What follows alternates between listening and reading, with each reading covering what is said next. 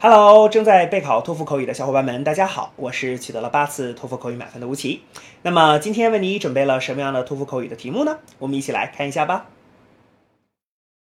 Do you agree or disagree with the following statement?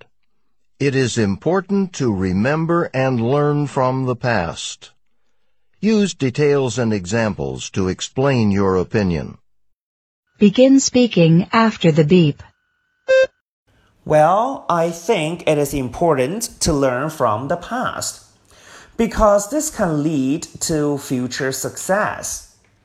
You know, when thinking about the experience that I did well in a test, you know, I just realized that taking good notes is the key.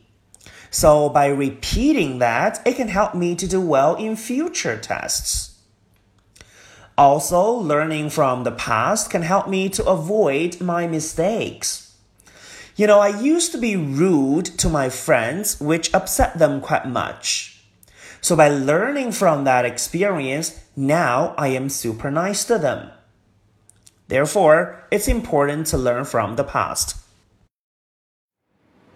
好的，那么以上呢就是我们今天啊所给出的这段 满分回答。接下来需要屏幕前的你做些什么呢？那就是要跟读和模仿这段录音，放一句录音，跟读模仿一句，再放一句录音，再来跟读模仿一句啊！所有的整段录音呢，反复模仿五至七遍。这样的话呢，相信屏幕前的你就可以掌握其中的单词、短语和句型。那么持之以恒的话呢，吴奇相信在你的托福口语考试当中，你就会把这些单词、短语和句型自如的、流利的应用出来。